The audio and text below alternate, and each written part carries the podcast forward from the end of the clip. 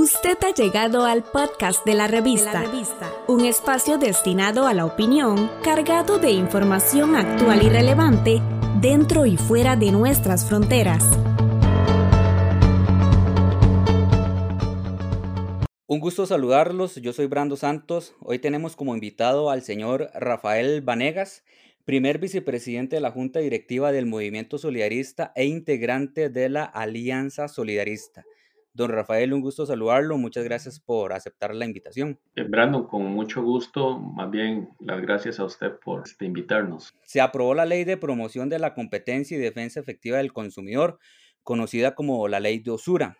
Este, ¿Cómo afecta esta ley a las asociaciones solidaristas? La ley de, usura eh, podemos dividirla en dos partes. La primera está relacionada con un tope a las tasas de interés, en la cual el sector solidarista no se opone de ninguna manera porque creemos que el establecer eh, rangos de tasas para que no se genere una, un, alto costo del, financiamiento es, es algo bastante positivo.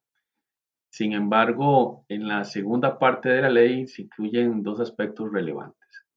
El primero tiene que ver con la obligatoriedad de cualquier asociación solidarista como oferente de crédito a solicitar a su jefe el eh, reporte crediticio.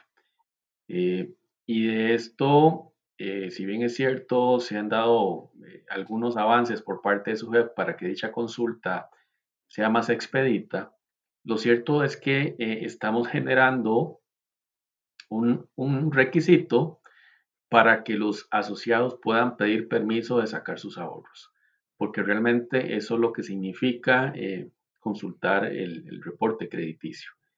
La otra parte está relacionada con el monto mínimo salarial que cada trabajador pueda obtener al fin de mes, el cual en este momento con la ley quedó eh, referenciado al, salario de servidora doméstica, eh, de acuerdo a lo que dicta el Código de Trabajo con la parte inembargable, que anda alrededor de 199.670 200.000 colones.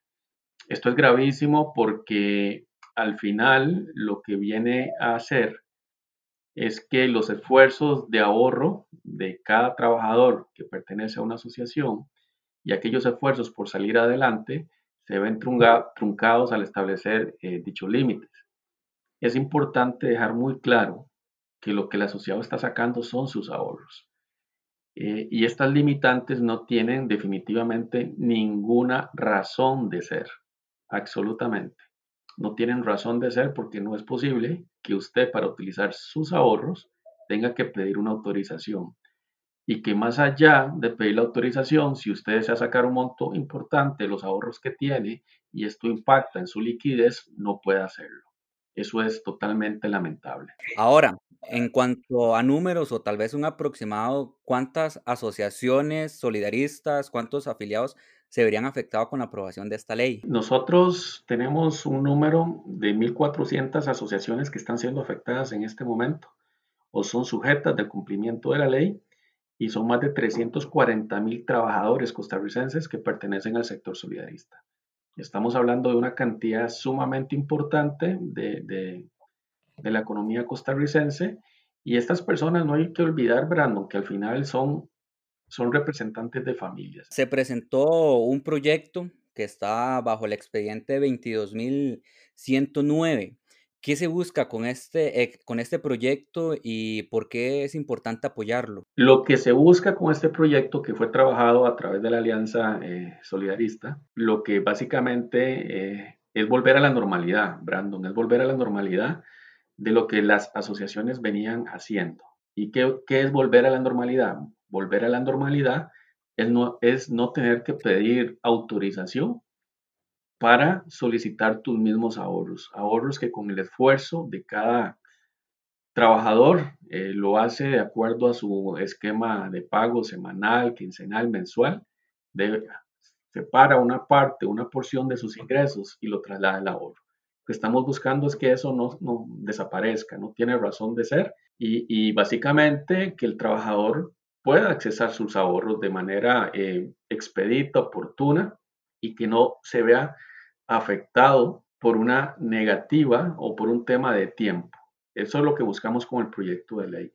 Realmente las asociaciones a través de estos más de 70 años contribuyen de manera generosa al bienestar de este país, a la paz social de este país y lo que queremos es eso, es seguir contribuyendo, pero con esta ley que existe, prácticamente lo que nos están haciendo y obligando es que más de una organización deba desaparecer por la poca razonabilidad de que usted deba de pedir permiso para ir a sacar su propio dinero. Este, ¿Qué acciones han tomado en la Alianza Solidarista para hacer este cambio? La alianza se formó eh, precisamente para dar la lucha en representación de estas 1.400 organizaciones para poder lograr que este proyecto sea aprobado. Los esfuerzos han sido importantes, el, el, llamado a los diputados, las reuniones con diferentes sectores del gobierno, la comunicación, eh, tanto desde el punto de vista de la prensa como a los mismos asociados, ha sido vital por parte de la alianza. Tengo entendido que han hablado con varios diputados de la Asamblea. ¿Cuál ha sido la respuesta de ellos? ¿Qué les han dicho con respecto al tema? En la mayoría de las respuestas que se han obtenido es que definitivamente apoyan el solidarismo.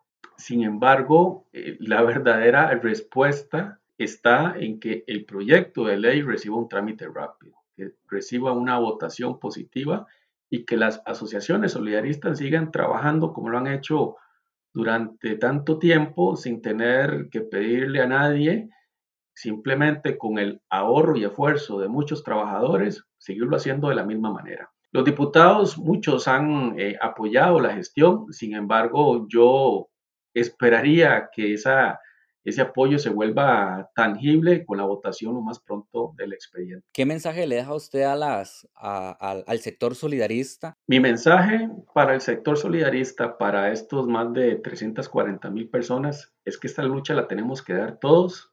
Este esfuerzo es de todos. Que por favor apoyemos la aprobación del expediente, que por favor se acerquen y firmen la, la, petición digital que hemos colocado que remitan sus correos a los diputados para que este proyecto sea votado prontamente. Estamos en un momento clave, en un momento sumamente importante para el sector solidarista.